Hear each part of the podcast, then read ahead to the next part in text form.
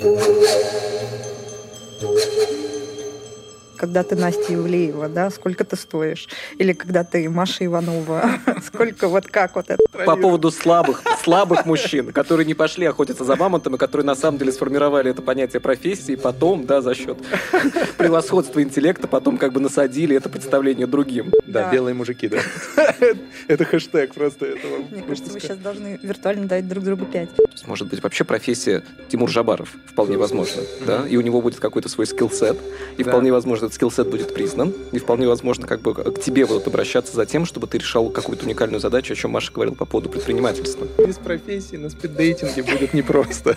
Один из бонусов простой профессии. А смысл? А смысл? А, смысл. А, смысл?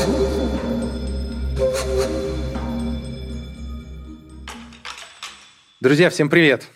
Э, меня зовут Тимур Жабаров. Мы сегодня, э, в общем, в первый раз э, решили совершить шалость. Мы решили записать э, выпуск подкаста «А смысл?» Во-первых, вживую, в live, во-вторых, вместе с аудиторией. И, в общем, у нас такая вот сегодня первый, первый такой поток. За что большое спасибо нашим коллегам из Skillbox, кстати. Мы обычно, в общем, кого-то зовем к себе в гости, а в этот раз мы сами в гостях в лектории Skillbox. Да, я думаю, нужно немножечко побольше рассказать гостям о том, кто мы, потому что нас же смотрят люди, которые не всегда нас смотрят. А мы с Тимуром э, ведем подкаст «А смысл?», где рассуждаем о разных гуманистических феноменах э, с разных сторон. Мы давно занимаемся образованием, и вот решили выйти в такое поле философии, где-то социологии, но на таком э, бытовом уровне. И сегодня у нас такая тема, такой феномен, как профессия. И мы хотим об этом поговорить с Кириллом. Кирилл, представься, пожалуйста. Да, всем привет. Добро пожаловать. Мы на самом деле очень рады поддержать вас в этой шалости. Поэтому классно, спасибо, что пришли. А, меня зовут Кирилл. А, я руковожу программами педагогической практики в Skillbox, то есть э, лидирую а, производство курсов про образование, поэтому кажется, что нам есть о чем с вами поговорить. Слушай, мы когда выбирали тему про профессию, мы потратили какое-то время на то, чтобы выбрать из, в общем, тучи людей, которые работают в скиллбоксе, почему мы поговорим именно с тобой, и зацепились как раз про сам феномен профессии. Что ты вообще думаешь про эту штуку, про в, в наши, в общем, какие-то такие непростые времена по ряду причин? Э, кажется, они быстро меняются, и кажется, сам феномен профессии немножко, немножко э, к нему хочется отнестись как к какому-то объекту, и, с одной стороны, кажется, что он существовал, вот сколько мы существуем как э, человечество, как будто бы профессии были всегда, но сейчас как будто бы хочется на разные феномены э, посмотреть отдельно, пристально, и на профессию тоже. Почему? Ну, можно сразу с места карьер, наверное, карьер, сказать, да, да что э, кажется, что действительно понятие профессии как то, которое обсуждали э, там, мои дедушка и бабушка, которые там вот, инженер, значит инженер, там, да. учитель, значит учитель, что сейчас оно не имеет того самого смысла, а, который был тогда, да, и сейчас там, там в скиллбоксе мы опять же видим, что у нас там есть набор из 700 профессий, которые там по-разному могут а, там относиться и по-разному может быть выстроен путь, и мы видим, когда люди а, там не просто на протяжении жизни, на протяжении там, не знаю, десятилетия меняют по 5 профессий, насколько вообще это хорошо либо нет, мне кажется, что как бы это очень интересная штука, и как бы пообсуждать вообще, есть ли смысл в профессии сейчас, да, угу. особенно когда мы эти профессии а, создаем. На самом деле мы их создаем тоже, придумывая в том числе как бы новые и новые профессии внутри скиллбокса, комбинируя старых.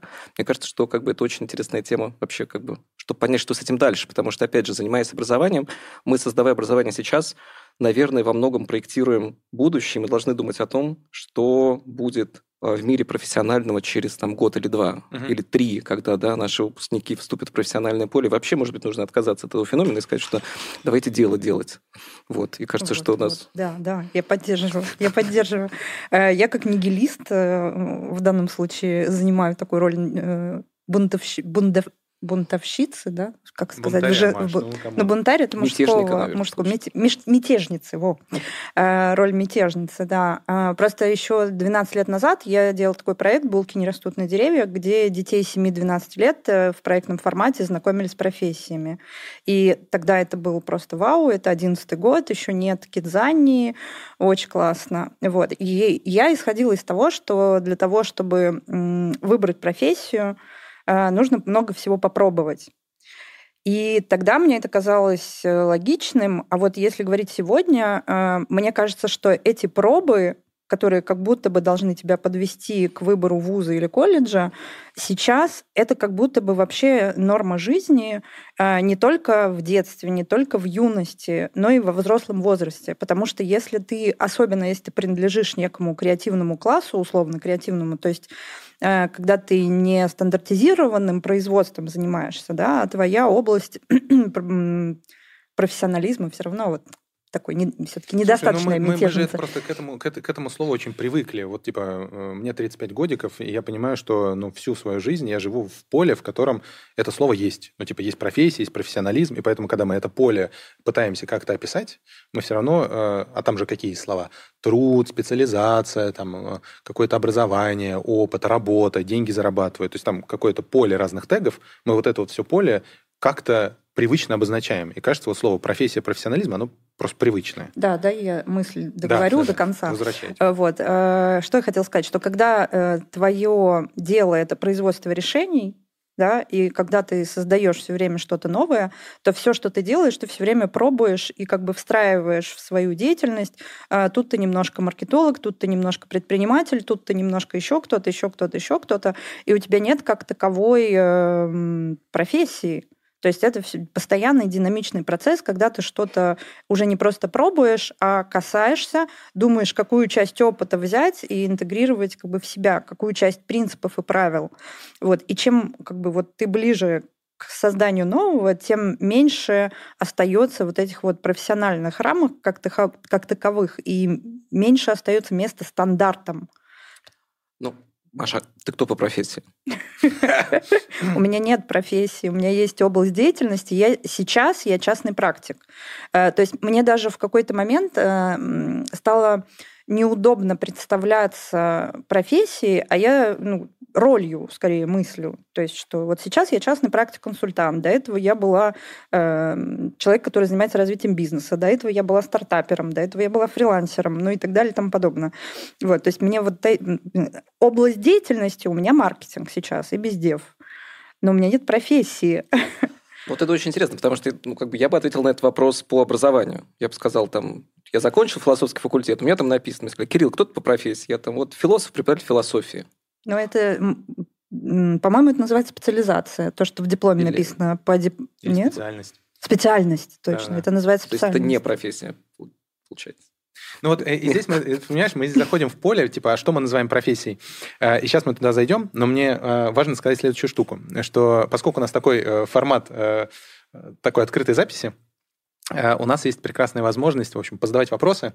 И причем, как вам, друзья, кто добрался до нас здесь в лектории Skillbox, можно вовлечься, позадавать вопросы в какой-то момент. Мы будем делать под это специальные паузы. А с другой стороны, у наших зрителей, которые присоединились к трансляции онлайн, у вас тоже есть такая возможность. Вы можете писать вопросы в комментарии. У нас тут, в общем, неспроста планшетики. Мы в них смотрим. И тут, в общем, видим ваши комментарии, которые вы нам здесь будете оставлять. Я, в общем, проверил специально. Мы, правда, их видим. Это факт. Вот. Так что там, Тимур, про профессию там? И специализацию. И специализацию, и специальность. Слушай, ну, а мы когда... А, почему я начал погружаться в профессию? Потому что мы вместе с командой смарт-курса, которой я занимаюсь 12 лет, мы начинали вообще путь в образование с а, помощи подросткам в профориентации. И мы погрузились, типа, вот профориентация, очень быстро отказались от термина профориентация, потому что профориентация подразумевает какое-то, э, знаешь, такое размеченное, тегированное поле профессий, ну вот оно как бы ясное, и какое-то типа конечное. И ориентация – это когда ты человеку помогаешь из вот этого морского боя, из поля, э, поля морского боя, поле морского боя. В общем, выбрать какие-то квадратики и вот себя туда погрузить. И мы очень быстро переключились в термин профессиональное самоопределение, который еще Галина Владимировна Резапкина в какой-то момент вела, а, потому что как бы вектор про то, что хочет человек, куда он идет, и там возникает термин там, профессиональная траектория, какая-то карьерная траектория, и мы как будто бы смещаем фокус внимания с какого-то рынка труда, который вот конечный, понятный, прогнозируемый и есть то есть он как, как какая-то данность есть, мы фокус внимания см- начали смещать на э, персональный путь человека. То есть, да, конечно, есть какой-то лес, есть какие-то какие горы, есть какие-то города, какие-то профессии, но вот есть какой-то путь самого человека, и для того, чтобы помочь человеку самоопределиться и выбрать что-то, в первую очередь нужно научить самого человека эти вопросы себе задавать, какие-то тем, типа, что ты хочешь, куда хочешь попасть и так далее.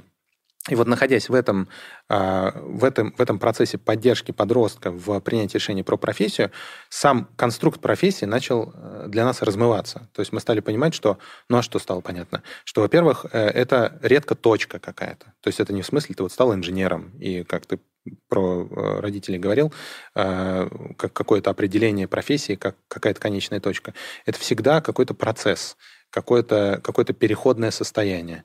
А, с одной стороны. С другой стороны, диапазон, в котором это изменение происходит, он со временем становится все более и более каким-то широким. Ну, мы наблюдаем, как люди переключаются из, а, там, из одной роли в другой, меняя и отрасль, и тип деятельности, вообще все.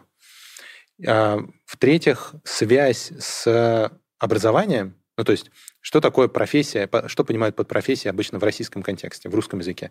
Потому что здесь отдельно вообще тейк про то, что в разных языках и в разных культурах под профессией вообще понимают разное. Но вот если просто про российскую культуру говорить, мы обычно под профессией понимаем какой-то вид деятельности, которому ты предварительно как-то поучился, и тебе за него платят деньги, и ты, в общем, обладаешь какой-то репутацией и соблюдаешь какие-то типа этические правила. Ну вот, вот это типа профессия, ну, допустим. А, и вот когда человек в эту профессию приходит, дальше начинается любопытное, потому что, а, ну вот, с одной стороны, Маша говорит, а, это, это какие-то разные области. У меня, например, я закончил Российский университет дружбы народов, упаси Господи, по направлению финансы и кредит. Не проработав по, этому, по этой специальности, вот типа, кто это у нас, финансисты, или там операционные директора, вообще кого готовят это? Финансисты. Ну, финансисты. Вот я типа финансистов не отработал ни дня. Но я начал работать маркетологом. И это как будто бы близко куда-то. А потом я начал делать бизнес и стал предпринимателем. А потом я в театре играл, понимаешь? И у меня было, был такой опыт. И кто я по профессии в этот момент? Как это назвать? Мне кажется, ты э, поднимаешь очень интересную историю, что как только мы ставим человека в центр, и как только мы, а, то есть человек не выбирает из определенных, да, уже сложившихся институтов, mm-hmm. да, небольших институтов профессий, да, там инженеры, еще кого-то, когда мы ставим его в центр и спрашиваем, кем ты хочешь быть, и как бы вот расширяем это понятие самоопределения, то там появляются очень разные профессии идентичности. То есть там вполне возможно финансист может совмещать в себе и там, ну, какую-то артистическую карьеру, вполне возможно. То есть почему бы и нет? Или там, ну, как сейчас это все происходит, опять же, а с блогерами, например. То есть, может быть, вообще профессия Тимур Жабаров вполне возможно, угу. да, и у него будет какой-то свой скиллсет, и да. вполне возможно, этот скиллсет будет признан, и вполне возможно, как бы к тебе будут обращаться за тем, чтобы ты решал какую-то уникальную задачу, о чем Маша говорила по поводу предпринимательства. И вот это вот как бы навык решения задач с помощью профессии, которой являюсь я, мне кажется, это что-то новое, да, вот то, что сейчас появляется, когда мы говорим о том, что что а, как бы мы уже не определяемся через одну идентичность, то есть э, в том числе профессионал. А когда этих идентичностей становится много, когда это становится спектром, и когда мы находим всю новую идентичность в себе, мы также и самоопределяемся относительно профессионального. И тогда вот эта вот подвижность, когда профессиональная подвижность вполне себе становится э, понятной и доступной. Но тем самым мы как бы разрушаем старый институт профессии. Мне кажется, что, наверное, это не так плохо. Мне кажется, что мы, наверное, не столько его разрушаем, сколько определяем ему какое-то место. Потому что, вот я с тобой согласна, появляется вот это вот поле, где э, как мы шутили, готовясь к записи, да, вот когда ты Настя Ивлеева, да, сколько ты стоишь? Или когда ты Маша Иванова, сколько вот как вот это, как к этому отнестись? То есть когда э, персона становится деятельностью, да, и ты сам, сам можешь через личный бренд, прости господи, э, определить, что ты вот это производишь э, вот такой вот результат или такую-то услугу, ну и так далее. То есть вот эта персонализация, она очень сильно влияет и размывает вот уже какую-то структуру. Но если мы, например, возьмем э, водителя трамвая или э, асфальтоукладчика или еще какой-то набор профессий, э, в которых изменения меньше влияют и личность меньше влияет на ее содержание, вот там, наверное, профессиональные стандарты, против которых я тут собиралась бунтовать в начале подкаста, наверное, все-таки должны быть сохранены, потому что что ну, есть некое качество, которое ты отдаешь как результат, оно вполне осязаемое, оно должно отвечать каким-то требованиям. Возможно, цифровизация и технологизация, конечно, тоже на это влияют, но э, вот там как будто бы стандартизация уместна. Но чем выше мы вот по вот этому э, шкале чего... У меня есть, кстати, ответ по шкале чего. О, давай. А, это мы со сколковскими товарищами в какой-то момент они эту пирамидку рассказали. Но а, я до этого, знаешь, что понял, а, что нужно сказать? Мне кажется, что я тут потерял мысль такую классную, которую хотел сказать, а... Э, потому что вспомнил про пирамидку. Расскажи про пирамидку. Ну э, там, э, знаешь, какая пирамидка прикольная? Ребята делят всех профессионалов по типу... А, я вспомнил мысль. Надо ее запомнить. Пирамидку. Не, подожди. Пирамидку тебе нужно рассказать. А, типа, а, есть люди, которые выполняют, работают по инструкции. И типа их задача, вообще работа, типа по алгоритму выполнять какие-то задачи, доводить до результата. Есть люди, которые работают по ТЗ. То есть у них не алгоритм, а как бы итоговая задача, которую определенным образом надо решить. Есть люди, которые решают задачи неопределенные, у них как бы нету ТЗ, им нужно вот типа Мистер пойти, Вульф. пойти, а да, да, да, пойти вот туда и то сделать. А есть люди, которые задачи ставят, то есть они декомпозируют неопределенность в, в задачи. И это ну, пирамидка. Вот, Пирамидки она, как, как определенности. Да, наверное. И вот э, от, почему мне пришла в голову пирамидка? Потому что как будто бы она является ответом на вопрос э, вот этого структурирования и где, может быть, претензия к профессии как к какому-то ограничению вообще с какого уровня они становятся адекватными. Потому что, и здесь та самая мысль, она заключается в том, что изначально ведь профессии почему появились? Потому что это же некоторая договоренность. Типа э, инженер, это означает, что я что-то так... Договоренность кого с кем. Это, мне кажется, очень важная история. Да.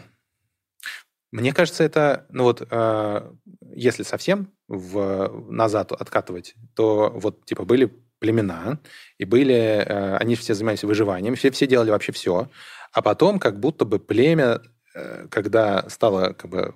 Осела. Осела и начала э, зарабатывать, но не зарабатывать, а как бы добывать пропитание больше, чем необходимо, они как будто бы получили возможность отдельным представителям племени, ну, как бы не вовлекаться там в добычу мамонта или в создание непосредственно Э, в общем, пропитания и сфокусироваться на какой-то там специальной деятельности под общественный запрос. И в этом смысле как будто бы, ну, отвечая на вопрос, кого с кем, типа общество и личности, вот такой вот, наверное, пафос. Я туда все двигаю. Я в свою левую повестку любимую по поводу, э, по поводу мужчин, которые все-таки, да, по поводу слабых, слабых мужчин, которые не пошли охотиться за мамонтом, и которые на самом деле сформировали это понятие профессии, потом, да, за счет превосходства интеллекта, потом как бы насадили это представление другим. Да, и вот обесценили полностью. Заход. Огонь.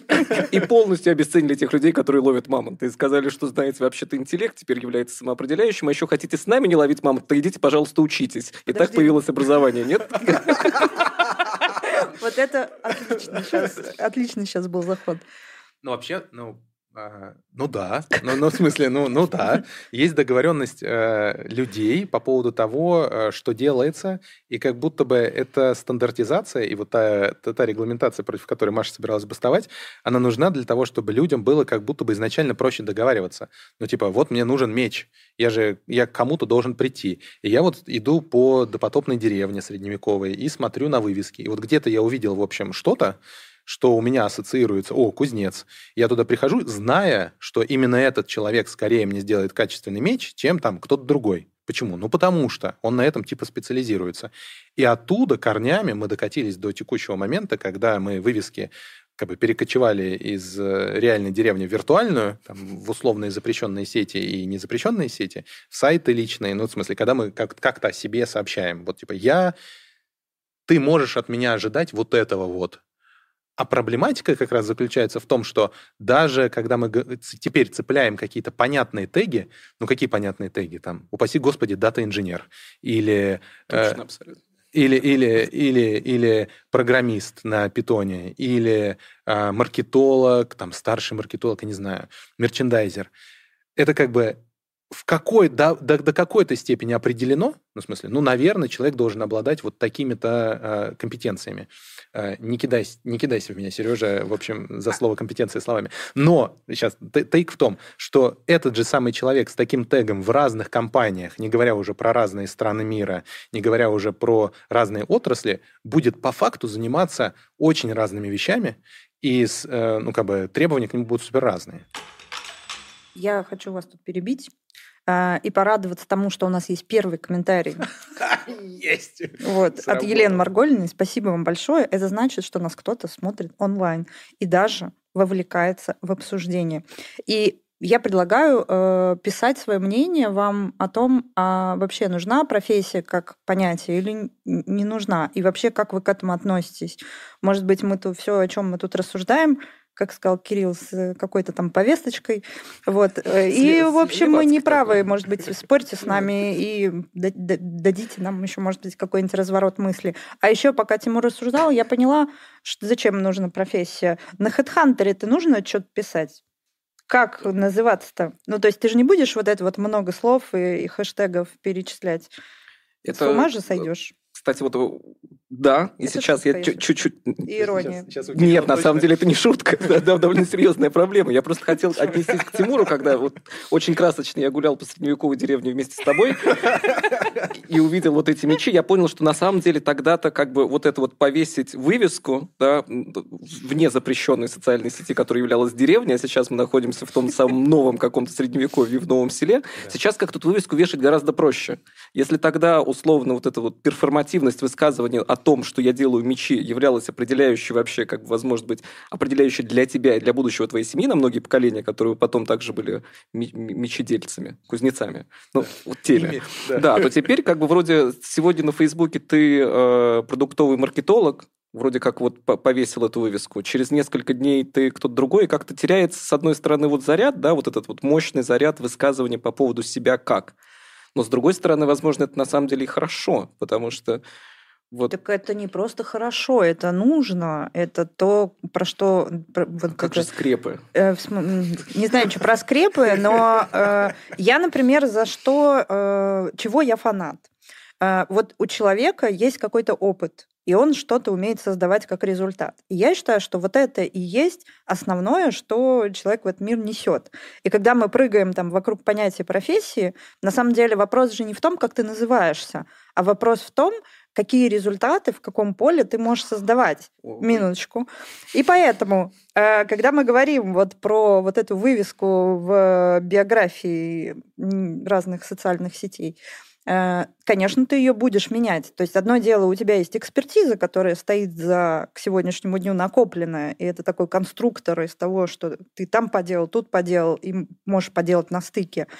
А вывесочку ты вешаешь ту, которую ты понимаешь, что вот эта вывесочка поможет тебе именно вот этим людям рассказать о том, чем ты занимаешься. И э, это вот к вопросу о персонализации и о том, что ты и являешься профессией. Профессия, как это, хэштег имя человека. Вот, мне кажется, это об этом. Ну, да, я просто все думаю про HeadHunter, про твой предыдущий комментарий. И, и, и, и все равно же, получается, да, мы говорим о том, что у нас теперь гамут идентичности, и мы можем менять эти вывески, но когда кто-то идет на HeadHunter, все равно же нужно какой-то клеймо повесить. Абсолютно. Менеджер. Да. Там же не напишешь все результаты, да, Маш, как у тебя в опыте, сколько много всего ты меняла. Придется выбрать одно, ну, либо создать шесть резюме, ну, не знаю. Может быть, это вопрос к тому, что в какой-то момент э, этот принцип поиска поменяется? Вот я думаю, что э, да, мне кажется, сам принцип поиска поменяется, потому что меня, в общем, не отпускает идея, что мы говорим про какой-то очень вообще вот этот вот вызов, про сложность смены, сложность или, или простоту смены профессии, про чистоту смены профессии. Это как будто бы касается очень ну, во-первых, э, привилегированный какой-то класс людей, очень, очень далеко не всех. То есть как будто бы ну, всем давно очевидно, что время, как бы, э, будущее давно уже здесь, просто оно неравномерно распределено, mm. как и капитал неравномерно распределен, как и возможности неравномерно распределены. И в том числе история про выбор профессии, уж тем более, не говоря уж тем более про чистоту и свободу этого выбора, ровно так же не, неравномерно распределена. То есть как будто бы, э, когда ты родился, во-первых, в большом городе, когда э, ты родился в даже не состоятельной, а просто устойчивой семье, желательно с двумя родителями, когда ты получил какое-то там среднее образование, которое тебе дало возможность получить какую-то картину мира и вообще там заглянуть в себя, а не розгами тебя стегали. Или ты там не три километра ходил в сельскую школу от соседней деревни. Все это как будто бы, с одной стороны, формирует в тебе представление о себе как об, об акторе, ну, в смысле, тот, кто может, достоин, может себе позволить, и вот это все. А с другой стороны, раскрывает вот этот вот веер того всего доступного в стране, в, в районе, в городе, в стране, в отраслях, в мире, ну, в смысле, все карты открыты. И не в том смысле, что ты ими воспользуешься, а, а, ты о них знаешь, а, б, ты готов себя поставить в точку и представить себя, ну, как бы, представить это себе доступным. И как будто бы это касается ну, я даже боюсь себе предположить, какой, какую долю процента ми, населения мира. Ну, это задача образования, скорее всего, да, вот это про агентность донести вот возможность смены да, через агентность. Ну, и, и мне кажется, что здесь э, и на самом деле есть большая проблема вот как раз образовательного неравенства и, и, и той системы обучения образованию, которая устоялась которая вот как раз та самая башня слоновой кости, где мы э, наделяем тебя правом носить эту профессию навсегда. Кажется, что, может, стоит э, расчехлить, расколдовать уже наконец-то эту историю, донести все-таки субъектность до каждого, ну, в конце концов, ну, дать эту агентность на смену. Угу. Да, вот, и, кстати, это очень бьется с, с, вот как бы с наделением силы проявления своей идентичности, в том числе профессиональной. И вот здесь, наверное, как-то это к нам в том числе задача, я сейчас подумал об этом. А вот э, если немножко резюмировать все вышесказанное, давайте, может, какие-то промежуточные итоги, а что мы решаем вот сейчас, вот сегодня в 17.30? Э, э, место профессии, оно в чем и где, и в чем ее польза или вред? Решаем, что есть белые мужики, которые собрались, определили формат профессии, и в конце концов пора у них это отобрать. Как и... будто я должна это была сказать. Я чувствую, что я что-то упускаю. И мне кажется, что замечательно, что мы стали это делать годов так 70-х. По-моему, весело к этому идем. Так, так после, после слова мужики я что-то отключилась. А, слушайте, мы действительно здесь болтаем уже полчаса. И вообще в кайф. Я очень рад, что это происходит в таком режиме. Но это самое то, в то время, которое мы обещали, вот эти вот получасовые слоты, я вижу, Сережа уже машет, машет рукой. А, в общем, время вопросов, друзья, вопросов, комментариев, предложений. А, в общем, а, а руки... А ты хитро скипнул э, резюме. А, кстати. Резюме, резюме, да, да. про мужиков, а ты? А, мне нужно еще резюмировать. Ну, как бы, эм. что мы думаем про профессию? Я тоже скажу. Слушай, мне кажется, э, профессия – это какая-то социальная договоренность, э, которая очень жесткая и которую нужно передоговорить. Вот я сейчас ощущаю, что это какая-то, какой-то атовизм, не в смысле совсем ненужный, а мы оказались в какой-то новой сборке, в которой просто нужно передоговариваться. А вот как, это, в общем... В смысле, феномен переопределить? Феномен переопределять. Mm-hmm. И в этом смысле, может быть, и его и переназывать нужно, якобы не, не, не стар... Ну и пригласить к участию других, чтобы договариваться о том, что такое профессия. То есть, ну, да. вот, опять же, не нам с тобой, не слава нам, богу. Не нам, не нам, да. да. Да, да, белые мужики, да. Это хэштег просто этого. Мне кажется, вы сейчас должны виртуально дать друг другу пять э, по обе стороны от меня. Э, я скажу свое мнение. Мне кажется, что профессия – это что-то из индустриальной эпохи, говорю я, показываю назад, э, из индустриальной эпохи. Она где-то, безусловно, еще в расцвете, но где-то мы ушли уже там в экономику сервиса, в экономику знаний и вот в это все. И вот для вот этой сферы как будто бы профессия уже не очень удобное понятие, и там как будто бы нужно создавать новые сущности, которые помогают э, это определять. Вот, а сейчас мы хотим очень послушать зал, э, и первый человек с микрофоном стучит в него. Сереж, привет. С ноги ворвусь, извините. Слушайте, ну вы наговорили, конечно. Я не знаю, с чего выбрать. Yeah. В смысле, на статью уже или что, что ты имеешь в виду? Не ко мне вопрос. А, смотрите, у вас как-то сильно все благостно и радужно, что профессия, она как-то от человека зависит, захотел, самоопределился, как бы, и вот все там в индустриальной эпохе, как бы, вот эти вот все вывески. Я определился как кузнец, повесил вывеску, и все теперь думают, что я кузнец. Давайте в этом как бы введем еще один слой. Первый, да, это про самоопределение. А я вообще что хочу делать, а как я себя вижу? Второе, это как бы на деревне решили, ладно, ты кузнец, не идешь за мамонтом, будешь как бы подкову подковывать. Да? А третье, и это мой тейк, что профессия – это когда есть профсоюз, который говорит, мы решили, что мы, вот кузнецы, это вот такие ребята. Мы сделали профстандарт или еще что-то да, и ты как бы, это не вывеска, это забор. Это перечень барьеров, через который нужно перепрыгнуть. Да, и э, он сильно локализован.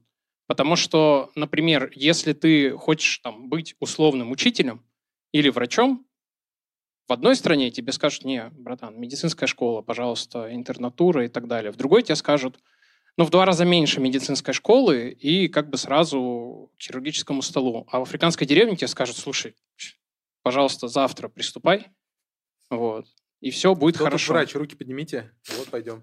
Ну, и при этом, при всем, даже как бы в развитых странах есть целая толпа людей, которые готовы людям без медицинского диплома и вот этих всех правил тоже отнести как бы денег за, разные, за разного рода врачевание. Да, давайте менее такой как бы нагретый пример. Вот ты говоришь, я спортсмен.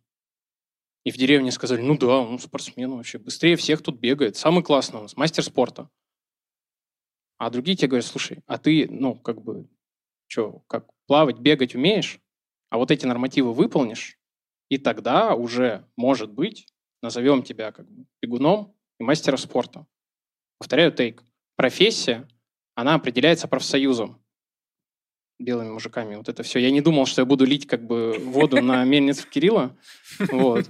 Но это правда так. А это не вывеска, это но, но не на сто процентов же, э, не на ста процентах деятельности всех людей это так. Я с тобой согласна, потому что лифт должен ехать, а не падать. Не падать. И для того, чтобы он ехал, а не падал, нужно соблюдать определенные нормативы. Ну, то есть это да, ок. Но Ладно, интересно, да. А, а Хочется а у, меня, поспорить. А у, меня, у меня вопрос скорее не, не на, на уточнение. Слушай, но ведь э, для того... И это, кстати, вызов, мне кажется, современности, с чем в том числе справляется Skillbox, мне кажется, день ото дня. Э, типа, для того, чтобы у кузнецов появился, появилась гильдия, цех и вот это вот то, что потом превратилось в профсоюз, потребовалось, мягко скажем, много лет. Очень много лет. А, и тогда как будто бы, во-первых, мир был проще, и типов профессий было, я даже боюсь сравнить, во сколько раз меньше, на сколько порядков меньше. А с другой стороны, появление новых каких-то областей деятельности, которые мы пытаемся определить и ткнуть пальцем и назвать профессией, ну, вот это вот обновление происходило ну, с появлением каких-то технологий, ну, в смысле, тоже супер медленно. Как быть теперь, с учетом того, что вот появилась, упаси господи, э, очередной чат GPT или какой-то, какая-то очередная технология.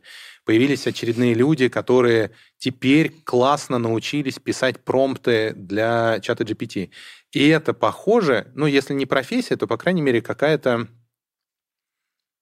какой-то навык у ассистента или навык у человека, который, э, ну, вообще было бы классно назвать до тех пор, пока он не стал совсем уж массовым, а если бы это было изменение которое, какого, какого-то большего порядка, чем умение писать промпты для GPT, то это бы уже могло претендовать на там, стажерскую позицию или, может быть, даже какую-то профессию. Но там технология появилась, запрос появился, люди, которые это делают лучше, чем другие, что является основным критерием типа выделения специалиста, появились ни слова ни про стандарт, ни про, тем более, профсоюз, они еще друг друга найти должны. Но это уже какая-то общность начинает возникать. Как с этим быть? Ну, про чат GPT, кстати, очень интересно, что тот разговор об ограничении деятельности чата GPT похож на то же самое создание, ну, как бы носит ту же самую цель, что и создание гильдии. То есть защиту да. специализации от, внешнего, от внешней угрозы. Ну, мне так кажется. И, наверное, вот, вот mm. эта проблема.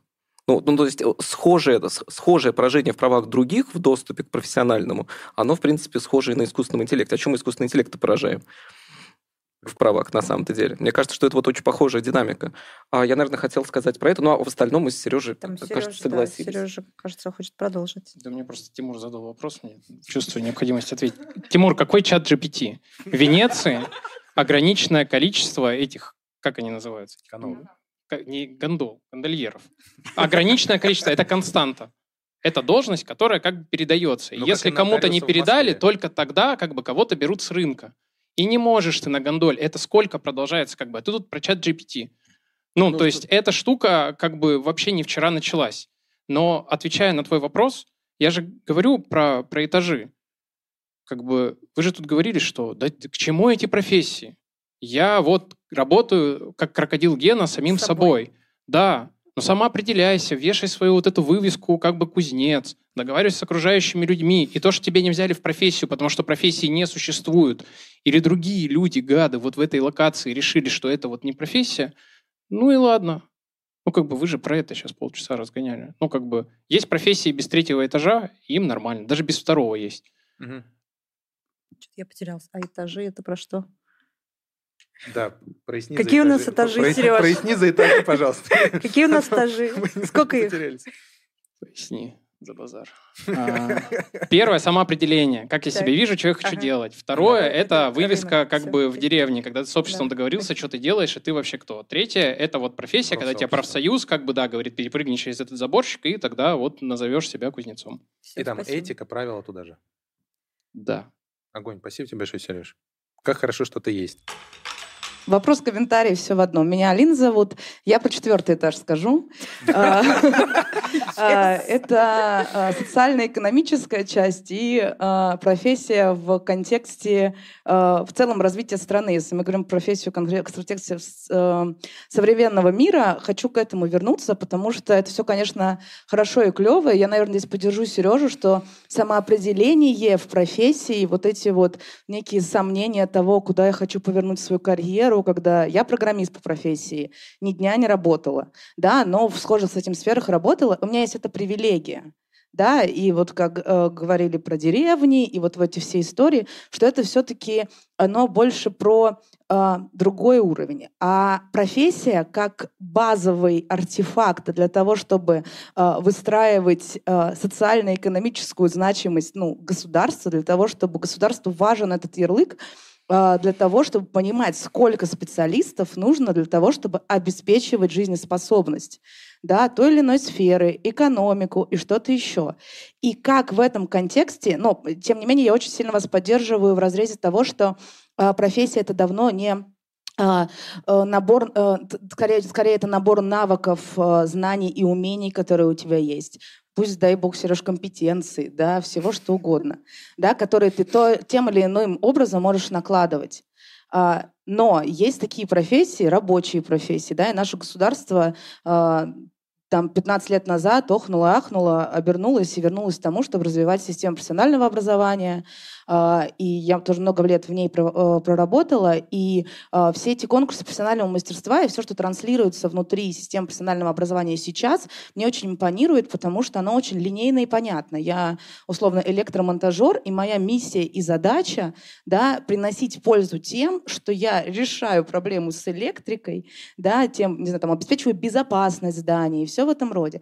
И вот эти базовые вещи в современном контексте, которые существуют, да, и для того, чтобы обеспечивать жизнеспособность государства и общества в целом, да, и для того, чтобы развивать экономику, и для того, чтобы непосредственно э, мы все равно живем в современном мире, где самоопределение, благо, э, все очень хорошо, ну, условно, вокруг, э, становится важным моментом. Как вот с этим всем э, у меня вот мой вопрос, наверное, как вот в этом ключе не переступить эту грань, когда э, мы позволяем найти себя и очень много говорим о том, что вот годик здесь поработал, годик там поработал, а вот моя профессия — это все и сразу, у меня шесть резюме на HeadHunter. Как это э, ложится на современный контекст развития вот э, ну, я не, не хочу сказать государственности, да, но я думаю, что вы меня уловили, именно построение общества будущего, да, которое базовые вещи, базовые потребности, которых мы должны закрывать. Ой, ну вот. у меня, как у маркетолога, любимый ответ на это э, это кривая распределение. Потому что вот то, о чем мы сейчас красиво рассуждаем, э, вот этот весь креативный э, класс, который, значит, чем дальше, тем больше персонализирован и сам определяет объем своей mm-hmm. профессиональной деятельности и результатов, а, он же составляет по факту там 7-сколько-то 11 процентов от общей массы населения. А, когда мы говорим про самоопределение, а, мы же тоже отдаем себе отчет, что вот эта вот история про субъектность к ней приближаются какое-то количество, не знаю, кстати, какое, в разных обществах по-разному, но человек, который даже способен к рефлексии, там э, этих людей тоже какое-то количество. Ну и э, человек, способный сам выбрать себе профессию, это тоже привилегия, по большому счету. Вот. А есть люди, которые не выбирают, а которые э, регулируются тем, что они видят э, и спросом э, кадровых служб региональных. И все, мне кажется, с этим ок. Ну, то есть э, там как раз э, есть профстандарты, есть колледжи, есть э, регуляторы, и вот эта часть, она как раз пойдет водить трамвай, делать стандартные процессы и так далее, и так далее. Ну, то есть мне кажется, это так регулируется, если я правильно поняла вопрос. Мне кажется, у меня очень простой ответ, что в погоне за социальной эффективностью государство не должно забывать о том, что как бы центром заботы является повышение субъектности и агентности вот этой самой capacity, собственно, граждан. Вот, потому что иначе там э, а сон разума по поводу социальной эффективности рождает больших чудовищ, в том числе связанных с индустриализацией и со всем остальным. Поэтому как бы да, но не забывайте, что все-таки э, как бы для того, чтобы решить свои задачи, вам нужно повысить возможность решения задач других, да, в том числе экономических. Тогда мне кажется, что выход где-то там и ответ на этот вопрос. А я вот пока... Спасибо большое за вопрос. А, а пока, я, пока я слушал а, и твой ответ, в том числе, Маша, я подумал, что а, вот по этой границе доступности выбора и возможности выбирать много, способности задумываться об этом, а, проходит какая-то такая ну, прям непреодолимый для многих барьер. И мы, насколько бы не пытались построить Э, общество равных прав, равных возможностей, мы все равно существуем в очень жесткой, даже жестокой, наверное, стратификации, которая проходит... Э, мы тут какое-то количество лет назад делали исследование про, э, про женщин и девочек в STEM-индустриях. Типа, какое их там количество, есть ли в этом какая-то проблема, какой доступ. Э, и смех заключался в том, что э, сама ситуация юмористическая была в том, что мы сделали исследование, и там э, выявили, что у девочек там, не хватает живых примеров, они часто оказываются, ну, женщин в профессии, в STEM-профессиях, а, они часто оказ... сталкиваются с какими-то стереотипами там, на разных этапах в семье, в, в, в, в обучении, математика не, там, не для девочек, а для кого-то еще. Ну, то есть много разных таких барьеров. Но когда мы пришли об этом разговаривать в одно из э, образовательных министерств, э, позиция была очень простая. Слушайте, у нас на входе в образование нет никакого ограничительного барьера. В смысле, де- девочкам позиция такая, так звучит. Типа, девочкам можно поступать ровно так же, как мальчикам, просто они не хотят сюда поступать. И вот поэтому вот э, критерию хотят, не хотят, а там как будто бы надо покопать глубже, а почему не хотят, а как вообще возникает готовность, желание и вот эта вот идея того, что это мне в принципе доступно, проходит э, даже не границы, которые нужно перешагнуть, а какой-то бесконечный ров, и там на уровне девочек из STEM мы его успели поисследовать, и вот там у меня, у Маши этот образ возник, э, потому что мы делали это исследование вместе, и э, он теперь ясен, а вот сейчас мы обсуждаем историю про профессию и способность ее там часто менять, выбирать, и для меня, у меня вдруг складывается образ, что и в этом поле, вот на, на этой поляне способности выбирать, тоже есть большущий, большущий ров, который я отказывался замечать. Потому что мы с командой смарт-курса, когда заходили в это поле, мы истово верили, вот эту вот субъектность всем и каждому, чтобы никто не ушел обиженный, про каждый способен выбирать, принимать решения. И наша задачка просто проинформировать людей, как бы помочь им этот навык развить. А сейчас, после нашего вот этого даже небольшого разговора, у меня складывается ощущение, что э, проблематика сильно глубже, чем набор возможностей, которые ты можешь человеку развернуть. То есть как бы я как провайдер э, какого бы то ни было набора услуг не разворачивал их там, каждому человеку в стране или в мире, выбрать и пойти по этому пути будет готов ну, далеко не каждый, потому что и список причин. Потому что, и я должна это сказать еще и в этом выпуске подкаста, есть прекрасное исследование ценностей Инглхарта, которое говорит нам о том, что в развивающихся странах нет ценности самовыражения, есть ценность выживания, а в развитых странах есть ценность самовыражения. И вот этот переходик от э, выживания к самовыражению происходит через экономическую безопасность. Поэтому действительно все, все, о чем мы здесь красиво рассуждаем в Москве, в пределах кольца, в этом прекрасном здании, э, если нас послушают люди, которые, средняя зарплата которых 15-20 тысяч, э, ну, они будут нас ненавидеть. Ну, потому что какой, ребята, выбор? Ну, вы вообще о чем? Ну, то есть это правда привилегия, и вообще сам контекст э, вот этих обсуждений, он возникает в тот момент, когда, ну, там, наша безопасность уже закрыта, причем закрыта плотно и давно. Вот, и поэтому, вот, мне кажется, это основная причина, почему, почему не знаю, ну, мы были в определенных иллюзиях, когда думали, что субъектность всем и каждому, но это же не только образованием решается, мы не только через образование э, этого можем достигать, а еще решает и... вопрос доступа как бы к привилегии, да. скорее. Да, да, да, абсолютно. Чем... Я как э, практик хотел сделать кое-какие замечания по вопросу. Значит, э, прежде всего я хотел бы затронуть этот вопрос, не совсем стандартный вопрос о семье. Ну, как вы знаете, семья – это основа общества, там рождаются, воспитываются дети, наши будущие работники. Вот. Э, согласно статистике, 80% браков за год распадается из-за того, что люди, условно говоря, не могут между собой договориться. Значит, э, это все приводит э, к чисто экономическим потерям. То есть у нас уменьшается количество населения. Ну, в прошлом году оно уменьшилось на 500 тысяч. А дальше э, будет э, снижение по геометрической прогрессии, и где-то к 50 году количество населения в России может достичь 70 миллионов человек. Значит, это само по себе представляет угрозу территориальной целостности государства – экономическим показателям, поскольку уменьшается количество покупателей продукции, ну и, соответственно, э, деградация экономики. Значит, э, я достаточно глубоко э, изучаю эту процесс, проблему, поскольку ну, я работаю в производственно-торговой организации, ну и мне приходится, работая с кадрами, собственно говоря, решать эти вопросы. Значит, ситуация такая, что исследования показали, что люди не могут э, между собой, условно говоря, наладить элементарный быт. Я приведу э, характерный пример. Э, значит, достаточно взрослые люди не могут поделить между собой домашнюю работу. Кто там идет в магазин, например, или еще что-то такое. Вот в результате они через три месяца разбегаются. В результате мы имеем то, что не рождаются дети, ну, стареет население.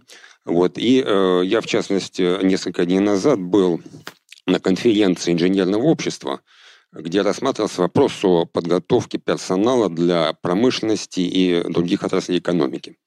Значит, э, по рабочим кадрам 75% э, вакансий не закрыто. Вот. Э, я говорил этим товарищам, что вы, собственно говоря, не сможете их закрыть, потому что у вас просто физически нет количества людей, которые нужно. А для того, чтобы оно было, нужно как минимум, чтобы семья достаточно долгое время существовала и рождалось как минимум двое детей, чтобы было простое воспроизводство. Значит, в этой связи э, проводились, ну, моей группы проводились, э, скажем так, анализ. Он показывает, что э, необходимо предварительно до начала, до официальной регистрации брака людей, людей к этому готовить. То есть психологически, Э, физически и функционально, чтобы они могли сразу же приступить к выполнению своих функций, которые идут по семье. Потому что иначе, как показывает практика, очень э, плохой результат бывает. Uh-huh. В этой связи у меня э, есть предложение, что, может быть, скиллбоксу подумать над э, созданием структуры, которая будет готовить людей именно э, к семейной жизни по направлениям. Ну, это психология, финансы, э, организация домашней э, структуры, там, ну и все. Классно. Значит, э, да, сама по себе, дело в том, что сама э, по себе семья – это сложная, многоуровневая, динамично меняющаяся по, по времени структура семейная жизнь – это специальность, которой нужно учиться. Вот я поэтому предлагаю Спасибо по необходимости большое. решить этот Спасибо вопрос. Спасибо вам большое Спасибо за вам, это. Мы на самом деле обсуждали эту историю, готовясь к подкасту. А, как-то она у нас немножко э, что действительно в современном мире вот это то вот про, про это шутка про белых мужчин и все остальное. То есть действительно же есть... Э, я вообще не согласна со всем, что вы сказали, кроме вашего вывода. Э, действительно классная история, но она, мне кажется, это не про профессии, да, уже, а это про, во-первых, роль, во-вторых, про отдельные компетенции.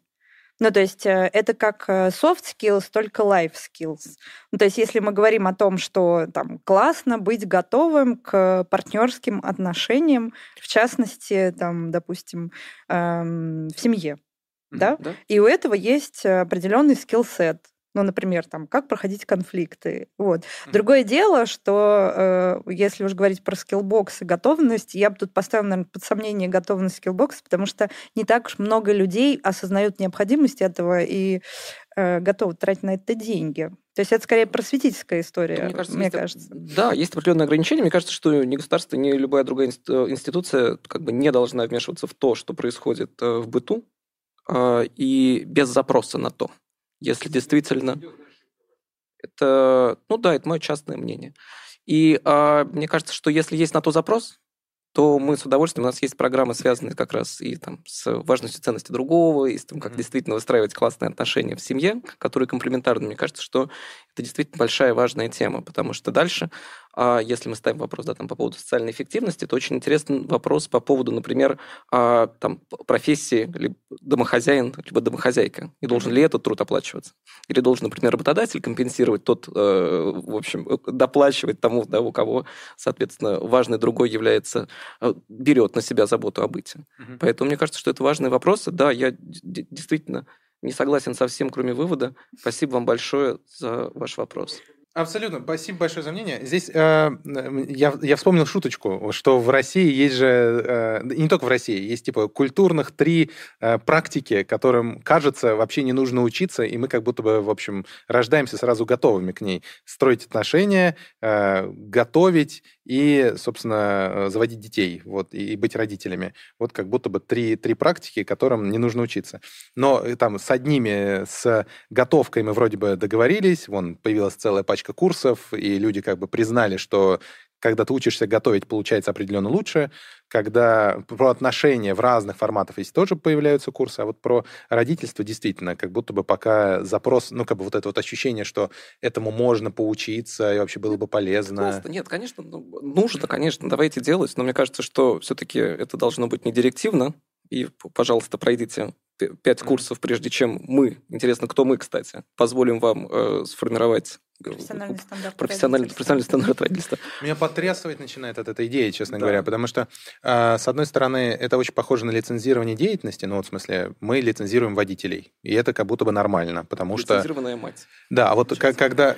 Абсолютно, да. Или лицензированный отец, и там недалеко от э, БК воспроизводителя. Ну, в общем, э, сменителя Хотя, очень тяжело конечно, как-то. Ну, есть вот эта история. Эм, в общем, я думала, я честно говоря, у меня ребенку 21 год, то есть я уже как бы могу сертифицировать, мне кажется. Э, значит, эм, и когда я смотрела на других там матерей, которые, например, кричат на детей, ну или делают какие-то такие, совершают какие-то поступки, которые, э, ну я вот прям точно еще тогда ничего не знаю о психологии, знала, что, ну это вредно, ну и разрушающе для ребенка. Тогда мне, конечно, хотелось э, какой-то, знаете, градусник измерения зрелости человека. Это тоже, наверное, куда-то вот туда вот немножечко в лицензирование, вот, что как будто бы вот это воспроизводство инфантильности, это вроде бы не очень классно. С другой другой стороны, э, эти дети, они потом идут и покоряют что-нибудь. Ну, то есть, мне кажется, что это как раз вот естественный такой процесс, который лучше, конечно, не регулировать. Пока, пока мы болтали, да-да-да, нам mm-hmm. тут э, накидали вопросиков наши зрители трансляции в онлайн, за что вам спасибо огромное, э, не останавливайтесь. А, вопросик тут один, первый, который хочется задать. Замир спрашивает, и это, мне кажется, Кирилл, прям напрямую к тебе. А, в связи со всеми водными, насколько действительно профориентация, с твоей точки зрения, помогает определить то, чем человек истинно хочет заниматься, и в частности, как она работает в скиллбоксе? Мне кажется, полностью она, конечно, решит проблему, но она даст возможность эту проблему решить, попробовать да, примерить на себя а, какие-то профессии, посмотреть, чем базово занимается тот или иной специалист, и далее понять, насколько как бы это подходит mm-hmm. как раз вот именно вам. Поэтому у нас есть специальный курс, вы можете мы не хотели рекламировать Skillbox, заходите, а, набирайте Skillbox профориентации, там как раз вы можете примерить на себя различные профессии э, проектного менеджера, бухгалтера. Попробуйте, скажите, как вам. Вот. Но, конечно, мы осознаем, что без какого-то там этого недостаточно. То есть нужно идти дальше, нужно пробовать. Не нужно, возможно, ограничиваться на профориентации, но попробовать действительно там, не знаю, пойти на практику, стажировку и дальше понять, насколько в реальной жизни тот, та или иная профессиональная шапочка вам подходит. Здравствуйте, меня зовут Юлия. Я так долго держала свой вопрос в голове, хотела продолжить мысль Алины, потом ушло. А, мы говорим про самоопределение. Вопрос, э, говорили про семью, это, наверное, вот все вместе, я попытаюсь объединить. А, когда начинается это самоопределение? Вот а, мы же все судим по себе, да, то есть вот я там закончила 11 классов, мне куда-то надо идти поступать, кто я, что я, я не знаю вообще этот мир, там, что сейчас. Ну, пошла я к школьному психологу, говорю, здравствуйте, дайте мне тест, помогите мне понять, кто я, что я. Ну, сидела я два часа, там этот тест тыкала, говорят, вы отличный режиссер. Я думаю, здорово. Это опять к теме про э, выживание. И есть выживание, есть то, кем ты там хочешь быть, да. И я думаю, ну, режиссер, это я много не заработаю, там начинается, если не получится, и так далее, и так далее. Сейчас идет линейность, как говорила Алина, да. И вот она для меня спорная сейчас. Вот есть там медицинский, математический класс, гуманитарный. И опять вопрос, это дети, ну там какой, пятый, я не знаю, с какого они класса идут, с пятого класса. Да-да.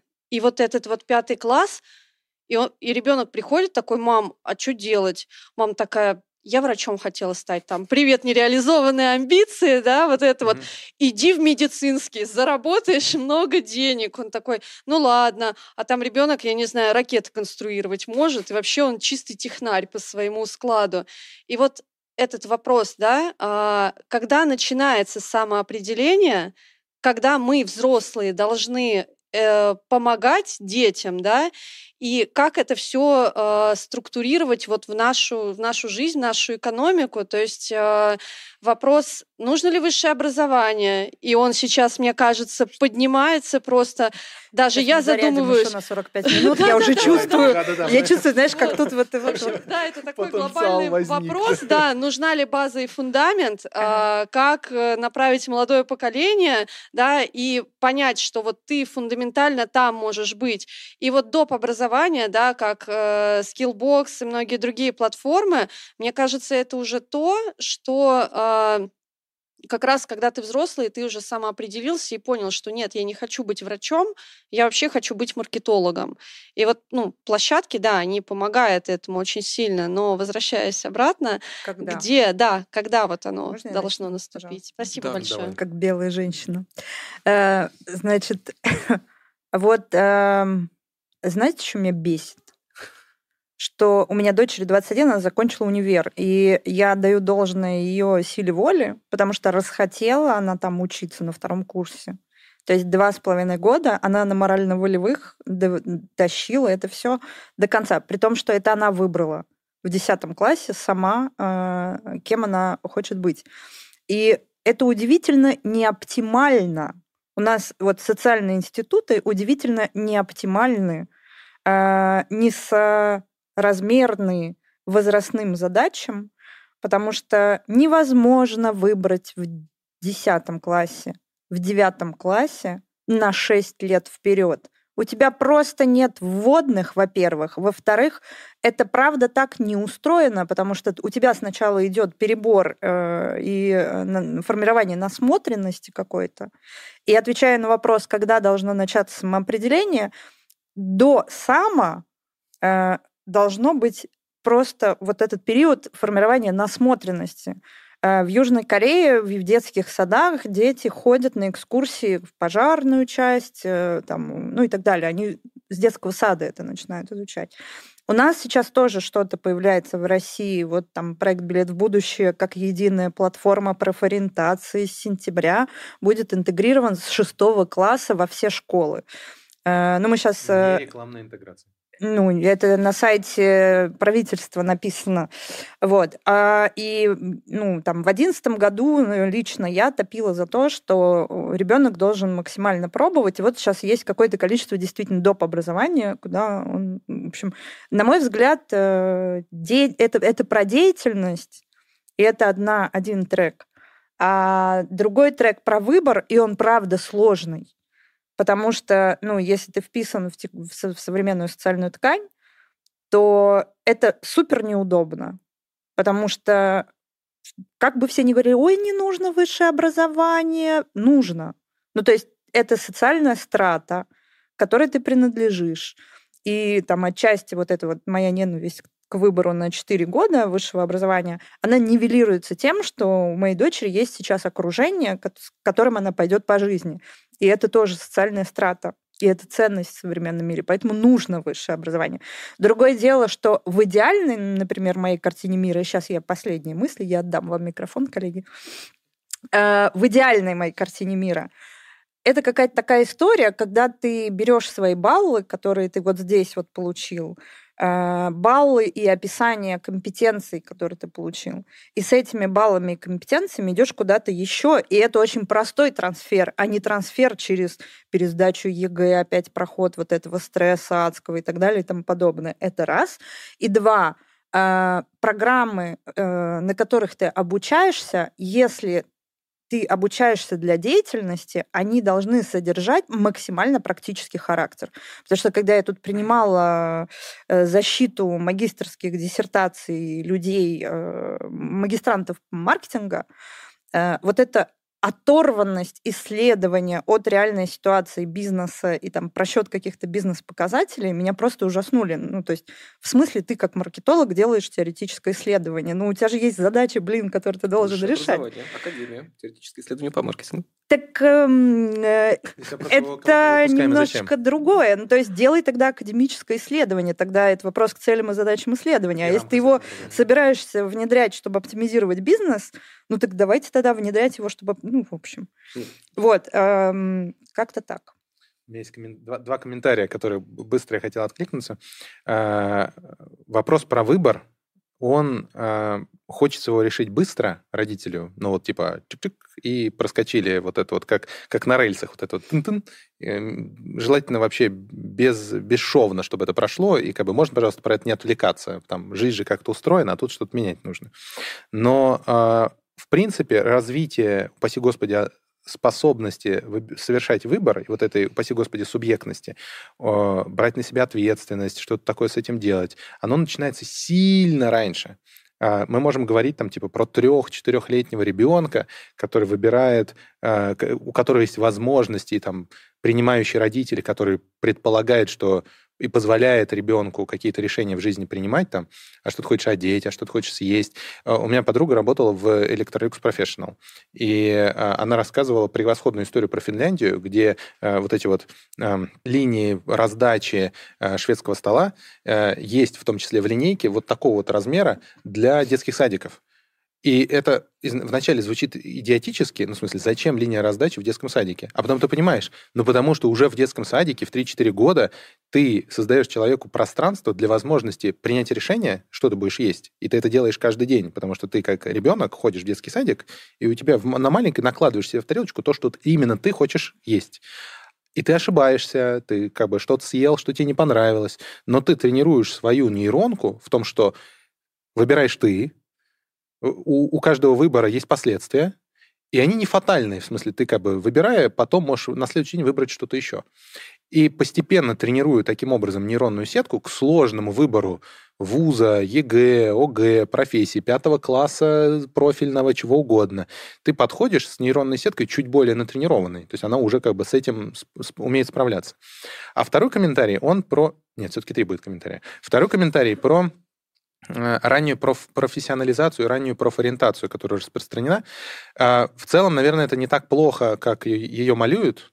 Здесь, скорее, мне кажется, важно э, каким-то образом к этому корректно отнестись и родителю, и ребенку, не как к клейму на лоб и там, типа, Э, алой, алой розе на плече, которая теперь тебя на всю, на, на всю жизнь каким-то образом определяет, а как некоторые возможности э, теста, эксперимента, э, специали... возможности во что-то глубже погрузиться и при желании поменять, потому что это все меняется. Школы, конечно, не очень хотят, это не очень удобно, но это возможно делать. И третий комментарий про ценность высшего образования, это как раз э, в поддержку Маши. Мне кажется, что э, здесь это... Я же экономист, а не бывает одноруких, экономистов. Это типа с одной стороны, с другой стороны. С одной стороны, э, высшее образование представляет собой безусловную ценность с точки зрения доступа в какую-то новую социальную страту, доступа к другим людям, возможность 4 или 5 лет э, погруж, погружаться с большой плотностью э, коммуникации, ну, там, типа, в среду, вытаскивать оттуда много новых знаний. Ну, в общем, это, это как бы объективно полезно.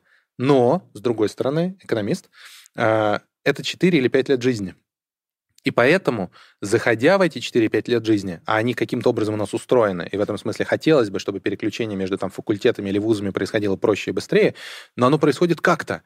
И с учетом этого, мне кажется важным перед этим входом в высшее образование научиться задавать себе вопрос, это мне как выпускнику или дорогой сын или дочка, тебе это зачем? Ты вот конкретно оттуда что хочешь вытащить, себе забрать? Конкретную профессию, практику, классно, и это определенный фокус внимания. Э, какую-то среду, каких-то людей, какое-то общение, какую-то коммуникацию, классно. Какой-то опыт, замечательно. Но если ни на один из этих, ну, как бы, ни один из этих вариантов тебе не подходит, и ты этот вопрос, на этот вопрос себе ответить по-честному не можешь, на мой вкус, лучший сценарий — это как какая-то пауза, year, взять, взять какую-то возможность вообще очухаться, э, давайте вспомним, что предыдущие 11 лет, 10 лет школы человек проводит в супер строгой, э, такой структурированной, отчасти дисциплинированной, будем осуждать слово дисциплина, э, среде, в которой возможностей для выбора у него, ну, ультимативно мало. Он, он практически ничего там не выбирает. Я говорю про среднюю школу, причем не только в, в, в России, это в целом э, такая родовая травма самого института школьного, школьного образования было бы классно как бы выдохнуть, а, вообще заскучать немножко, как говорит Арам э, Пахчинян, для того, чтобы вообще какое-то созидание возникло, скука нужна. Ну, где мы скучаем в, в школе? И вот для того, чтобы создать этот какой-то образ себя будущего, нужно пространство для скуки. Вот давайте мы дадим возможность ребенку чуть-чуть поскучать, выдохнуть, посмотреть в себя, посмотреть вокруг, какой-то эксперимент поставить, потестить, и после этого, отрефлексировав, дай бог, при поддержке там какого-то референтного взрослого, отправиться уже в более сознательное путешествие на 4-5 лет в какой-то вуз. Вот с точки зрения сценария, якобы рисовал, рисовал бы такой. Сорян. Йо, ты помнишь вопрос? Да, я помню вопрос. А, я, наверное, добавлю только одну историю про нормализующую роль школы который действительно является таковой, но вообще-то на уровне федеральных государственных стандартов э, навык осознанного выбора должен формироваться еще в основной школе. Он так там и записан, на самом деле, что ставит многих на самом... Ну и до сих пор меня, что значит сформировать у школьника осознанный выбор? И вообще многие или взрослые совершают, находятся в ситуации как бы рефлексивного отношения к тому, да, какое решение они принимают, и могут как бы принять его как осознанное. И мы как бы вроде как да, устанавливаем да, на уровне государства, что это сформируется.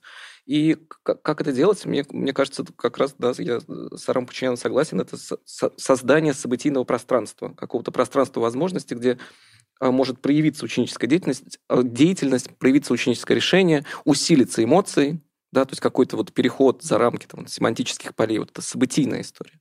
Я сделал выбор, вот как раз как в шведских школах. Я вдруг решил, не знаю, как мальчик, что я не пойду табуретку делать, а пойду готовить. И вдруг, да, было такое пространство, где случилась поддержка, мне сказали, так и классно. И кажется, что вот это вот то, как, наверное, я не знаю по поводу осознанного и навыка осознанного выбора, но, по крайней мере, а, свободу выбора можно формировать. И как бы не боязнь за то, чтобы как бы этот выбор принимать, даже если он идет в разрез с нормализующей средой школы. Я придумала, зачем еще нужна, нужна профессия, э, вот как профессия, э, как некий стандарт. Э, я сейчас работаю с одним фондом, который работает, строил школу в, на селе и перестроил ее из там, коровника на 15 человек в что-то там 200 или 300 детей, туда стали ездить из соседних сел и так далее. И у них такая концепция, что э, они дают, э, э, хотят давать детям, во-первых, понятие вот о свободе выбора и самоопределении и так далее, но вместе с тем давать им ремесло для зарабатывания денег. И вот я когда это услышала, я подумала, блин, это гениально. То есть это вот то, к чему, например, я как-то подсознательно всю жизнь стремилась, а они прям это сформулировали в концепцию. Потому что действительно а, есть э, период, когда ты красиво, значит, рассуждаешь о том, какой ты там самоопределяешься, берешь ГПЕ и так далее, но в это время тебя кто-то кормит. И чем старше ты становишься, тем меньше тем таких меньше. людей, которые готовы кормить тебя. Вот, поэтому как будто было бы классно действительно а, вот этими вот стандартными кубиками, которые как-то называются на HeadHunter, а, закрывать. То есть, видимо, э, есть несколько целей, несколько уровней целей да, и пока ты там самоопределяешься, как ты хочешь себя самовыразить, ты можешь взять готовый этот кубик, за который понятным образом платят, и ты...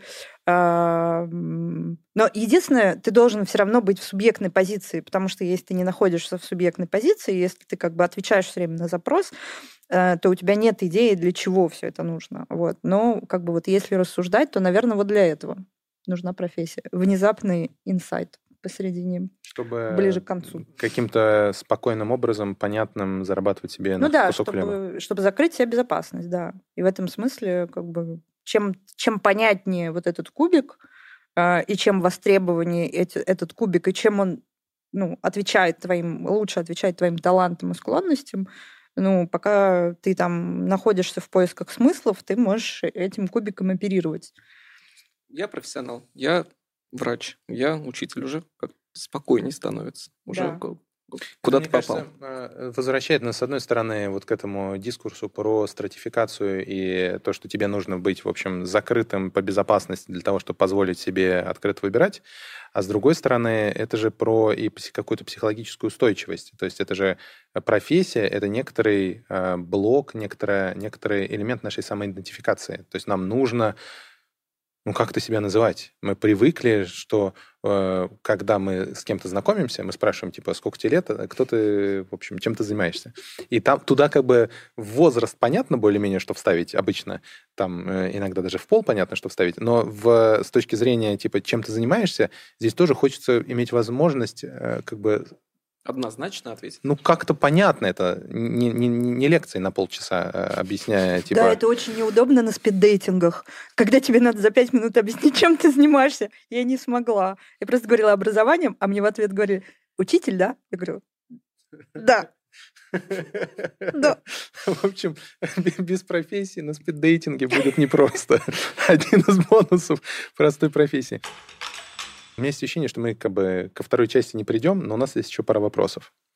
А, один из них звучит таким образом. Как вы думаете, что нужно для оценки профессионализма человека? Какая обратная связь нужна, чтобы подтвердить экспертность в его деятельности? Огонь. А это вот Сереж тут как раз говорил про профсоюз. Цель творчества, самоотдача, а не признание, не успех. Поэтому постыдно ничего не значит быть причиной столкновения. Поэтому... Так, а сейчас... А можно еще раз и медленно? Я это сейчас... Нет, это про, про, про признание. Да, мне кажется, что ну, самый очевидный ответ, что чтобы подтвердить свою экспертность, нужно признание в сообществе. Наверное. И у меня, когда я это сказал, сразу как-то обратная история про, про творчество, про деятельность, про создание, что, возможно, и нет. Угу. Не знаю. Вот, я, вот я, тоже я, любопытно, потому что с одной вспомнил, стороны... Прости, да. я хочу сказать. Я вспомнил прекрасный э, спектакль, шел в практике, назывался э, «Девушка-революционер». я ничего не могу с этим сделать. Это, собственно, про э, Сталина и его жену. И э, в какой-то момент э, актер на сцене, играющий э, Сталина, говорит, ну вот, типа, я великий, жена ему возвращает. Слушай, ну подожди, тебе же другие должны сказать, что ты великий, и тогда ты станешь великим. На что э, в, в, в этой пьесе, э, я не знаю, сколько она реалистична, но красиво звучало. Сталин говорит, подожди, это значит, не великие будут оценивать, что я великий? Как это вообще возможно? Только если только я сам заявлю у себя, как и великий, это запишут, и так и будет. А если другие, они же не могут это понять, оценить и как бы вместить в себя для того, чтобы это оценить. И я задумался, потому что, с одной стороны, конечно, внешнее признание это как будто бы э, дает возможность откалиброваться. Но с другой стороны, всегда ли так? То есть, э, насколько твоя деятельность соответствует времени, насколько соответствует... Время. Абсолютно. И это, с одной стороны, опережает. А с другой стороны, а, вы с человеком можете действовать из разных ценностей. Абсолютно. То есть, например, э, вот, э, не знаю, там, э, у меня есть ценность результативность и создание результата, а другой человек, который занимается похожим, у него и процесс, процессная ценность. То есть ему важно, чтобы процесс шел. Вот, и вы друг друга не оцените. Ну, в смысле, подтверждение такого человека, оно не является релевантным. Вот. Но в то же самое время время, например, вот с точки зрения, опять-таки, там, маркетинга, например, там есть KPI, к которым мы стремимся, э, и как будто относительно этих KPI можно, ну, и способов достижения этих KPI можно оценивать мой профессионализм. Но тут же есть э, куча еще параметров, по которым мы оцениваем э, ну, в разных бизнесах, в разных степенях зрелости бизнеса и так далее. То есть как будто тут слишком много разных вводных, по которым. А можно ли сказать, что если признание от важного другого, да, условно, которому, у которого я запросил оценку и получил, и она может являться критерием в таком Оценка случае? 360? Ну, что-нибудь типа того, да. Вот, и, или там... А тут вопрос, а зачем нам нужно понимать, э, зачем нам нужно оценивать, оценивать свой собственный профессионализм, чтобы что? Ну, то есть, когда мне грустно, и я думаю, что я ничтожество, да, это хорошо, это удобная штука, написать пяти значимым людям, желательно из твоей профессиональной сферы. И желательно друзьям. Так, чтобы наверняка. Ну да, тогда синдром самозванца все ок. Попустит немножко. Да. Хотя, с другой стороны, ну вот ну для чего вот нужно... Э, мы же сейчас, особенно, опять-таки, вот я ухожу вот в это интеллектуальное, креативное, вот это вот все, э, мы же часто и не знаем, как решать. То есть нет же готовых стандартов. То есть у нас есть навык решения задач в определенной области. И, наверное, вот поэтому я классный маркетолог и бездев, потому что я, в принципе, знаю, как задачи такие решаются. А дальше я иду, экспериментирую, перебираю, там еще что-то, еще что-то.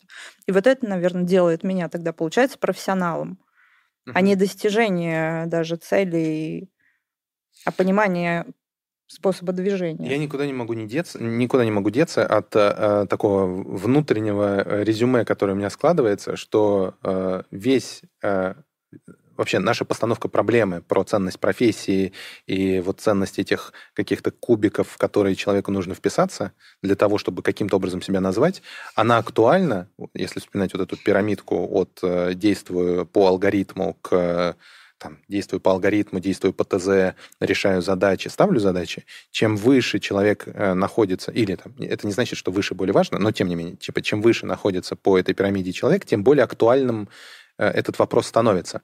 Потому что если ты собой заменяешь какой-то алгоритм, и просто там техника не настолько совершенно, чтобы этот алгоритм выполнять вместо тебя, дорогой человек, или ты оказываешься дешевле, чем какой-то робот, который тебя заменит, то тогда тебе нужно очень ясно называть, что именно ты делаешь, потому что тебе нужно заменить конкретный элемент в конвейере с собой.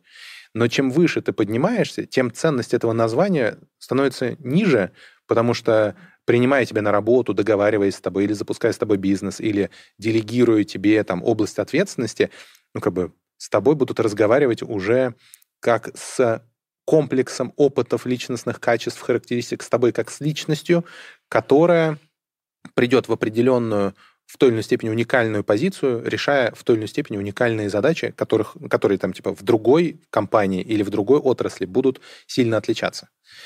Вот к такому, кажется, я прихожу к выводу про профессию, а что... У меня есть вопрос к Кириллу.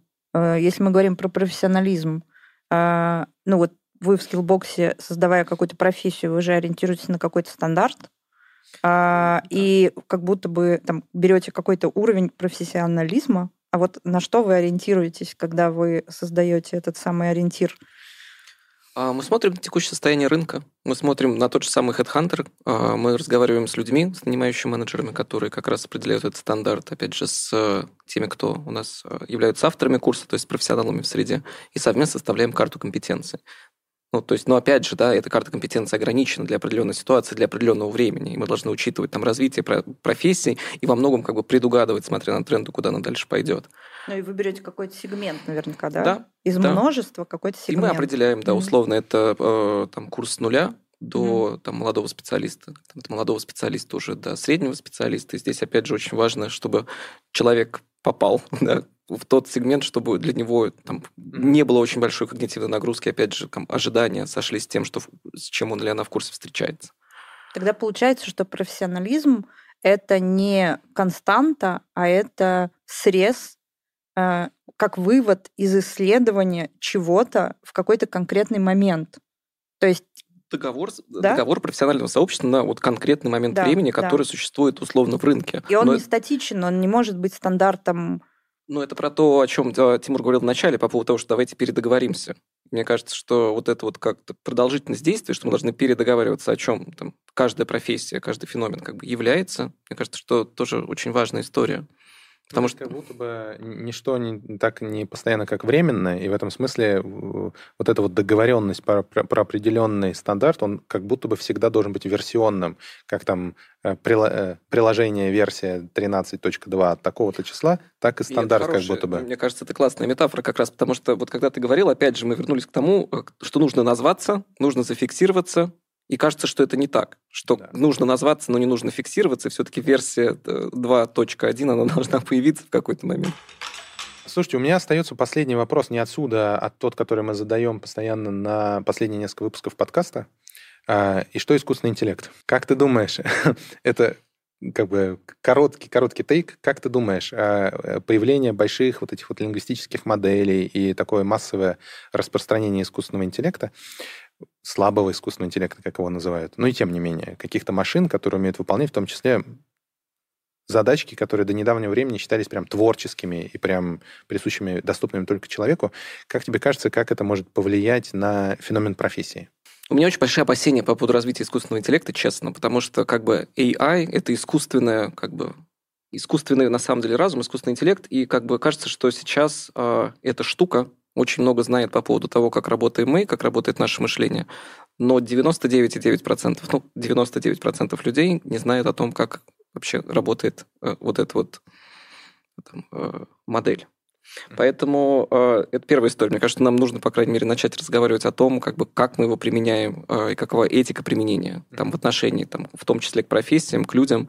И там, в дальнейшем, если это, этот интеллект будет развиваться, то должны ли быть там какие-то ограничения, либо не должны быть. Мне кажется, что как бы, по крайней мере, мы должны об этом говорить. С другой стороны, э, по поводу творческой части, мне кажется, что пока еще нет. Наверное, все-таки мы не можем говорить. Хотя, да, вот опять же, вопрос интеллекта это вопрос сознания. Вопрос, э, как бы, на самом деле, я до конца не могу знать, что все люди сознанием обладают. Ну, просто потому что, как бы, да, как бы помещая свой мозг в банку, я не знаю, что там происходит. И также точно я не могу понимать, обладает ли уже сознанием то, что генерирует э, прекрасное изображение по пяти запросам и трем промптам. Поэтому вот здесь еще, мне кажется, какая-то история, которую мы должны договориться и понять, как бы настолько, насколько мы окей с тем, что что-то может получить сознание, которое будет, ну, не конкурировать или подчиняться нам. И вопрос, например, подчинения сознанию поднимает вопрос, например, о проблематических отношениях между этими двумя системами, также точно. Поэтому, мне кажется, там больше, наверное, каких-то вопросов э, на то, чтобы поговорить, чем конкретных ответов, которые я хотел бы зафиксировать. По крайней мере, как я сейчас отвечаю, что э, нам нужно учиться ставить задачи, и навык постановки четкой задачи и контроль исполнения этой задачи, да, когда мы получаем какой-то результат и дальше ее улучшение, он точно останется актуальным. Вот я согласна.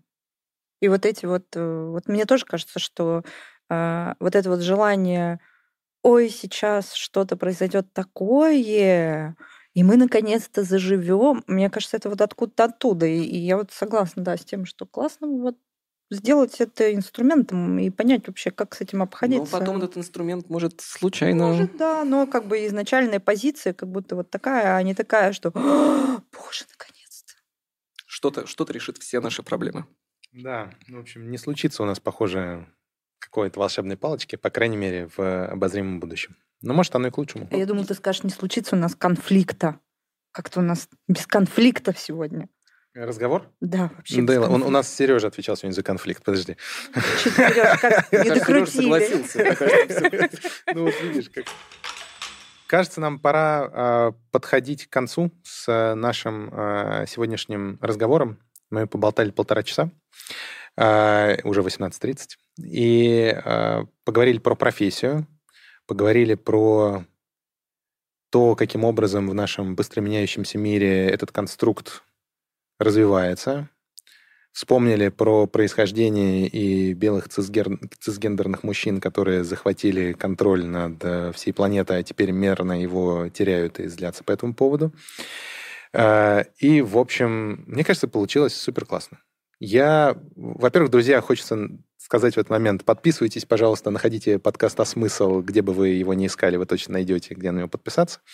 Присоединяйтесь к нашей э, уютной небольшой телеграм-группке, потому что мы там делимся разными размышлениями, в том числе после подкастов. А, хочется поблагодарить команду Skillbox, и тебе, Кирилл, за то, что ты нас сегодня пригласил сюда. Спасибо, что пришли. А, и спасибо большое а, прекрасным зрителям, которые присоединились к нам вживую здесь, в зале, в лектории Skillbox.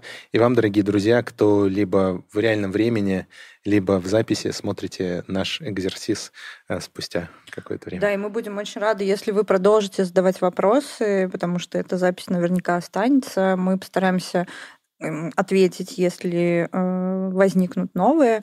А я тоже хочу поблагодарить зрителей. Это очень трогательно, что вы куда-то там пошли в дождь и отвратительную погоду, как сегодня. У меня есть ощущение, что не все задали вопросы и не все сказали все, что хотели, потому что тема такая насыщенная, горячая и действительно актуальная. Вот, и мне кажется, что самое классное, что мы сделали, мы ее вскопали с разных сторон. Э, мне очень хотелось как-то вот поковыряться в этом феномене. Мне не хотелось давать никаких ответов, и вот этого вот будет так и никак иначе. И мне кажется, мы ее классно вскопали с разных углов, у, кого, как говорится, что болит. Э, было любопытно. Спасибо большое, что пригласили. На самом деле было очень интересно.